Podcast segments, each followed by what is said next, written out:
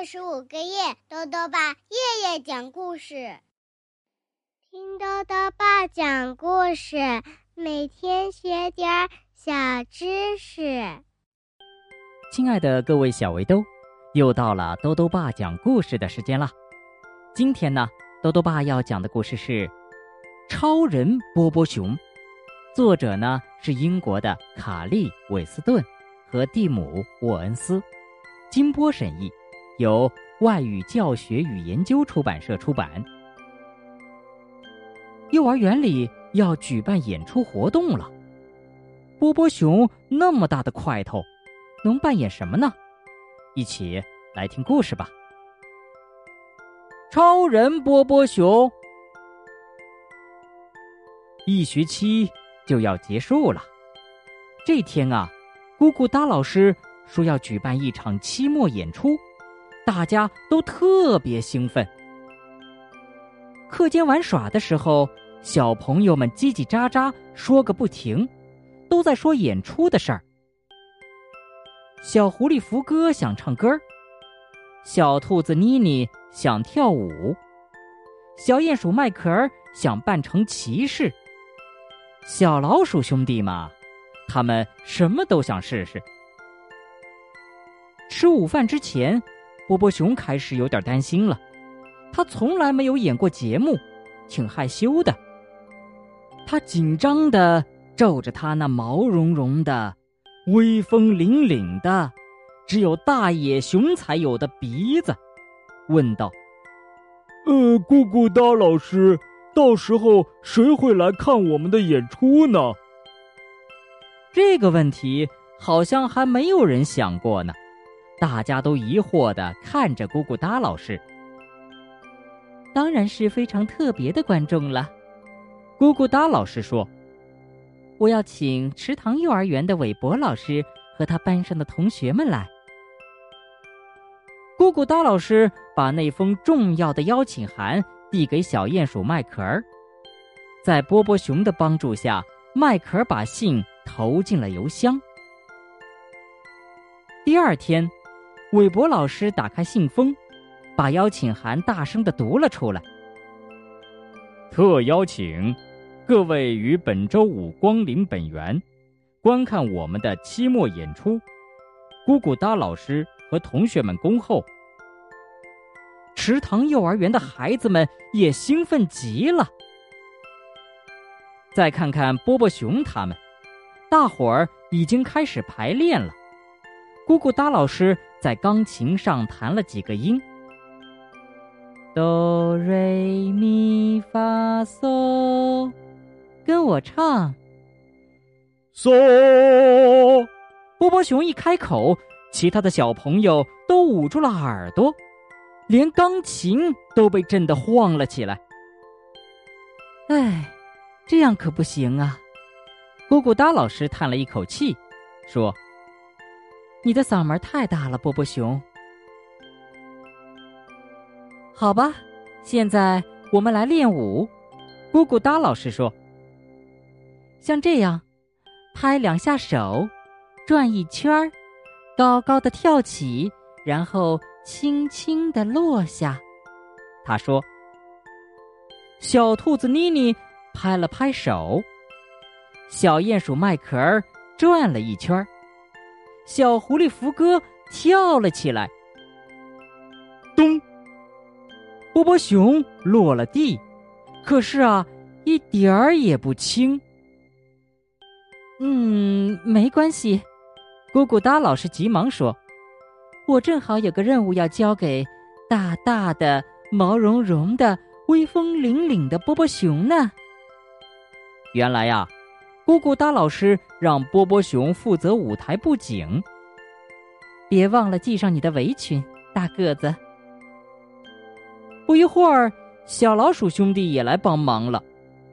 波波熊在背景板的高处画了大大的太阳，小老鼠兄弟就在下面的草地上画小花。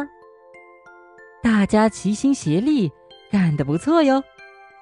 咕咕哒老师一边表扬。一边帮他们洗干净了六只小爪子和两只大爪子。现在呢，咕咕哒老师说，我们要选演出道具了。太棒了！哦耶！大家都欢呼起来。嗯，道具箱里的东西件件都有意思，大家挨个儿的试。小小的帽子是给小老鼠兄弟的，漂亮的羽毛是给小兔子妮妮的，傻乎乎的假发是给小鼹鼠麦壳的，那套盔甲是给小狐狸福哥的。那这块大大的红绸布给谁呢？哎，正好可以做一件超人的披风，给大个子波波熊。演出的日子终于到来了，大家正要进行最后一次排练，电话铃突然响了。你好，咕咕哒老师接起电话。啊，天哪！怎么会这样？那可太遗憾了。咕咕哒老师挂了电话，脸上的表情变得严肃起来。恐怕得告诉大家一个坏消息了。咕咕哒老师说：“韦伯老师和他班上的同学被困在泥潭里了，他们没法来看演出了。”小朋友们都惊得倒吸了一口气。不会吧！被困在泥潭里了，谁能去救他们呢？突然，波波熊有了个好主意。只听披风嗖的一响，波波熊就冲了出去。波波熊知道有一条通往泥潭的径道，他跑啊跑啊跑，那披风。就在他背后飘啊飘啊飘，很快他就找到了韦伯老师和池塘幼儿园的同学们。哦天哪！汽车车轮深深的陷在泥潭里，小青蛙和小鸭子们看上去都特别沮丧。波波熊又是推又是拉，他从头到脚都溅上了泥点儿。推呀，拉呀，哎，他真的把大家从泥潭里救出来了。你真是个英雄，波波熊。韦伯老师说：“你一定累坏了吧，波波熊？你是一个真正的超人，波波熊。快上车吧，我带你一起走。”出发了，车上挤得要命。但是大家一点儿都不在乎。就在演出要开始的前一刻，他们赶到了目的地。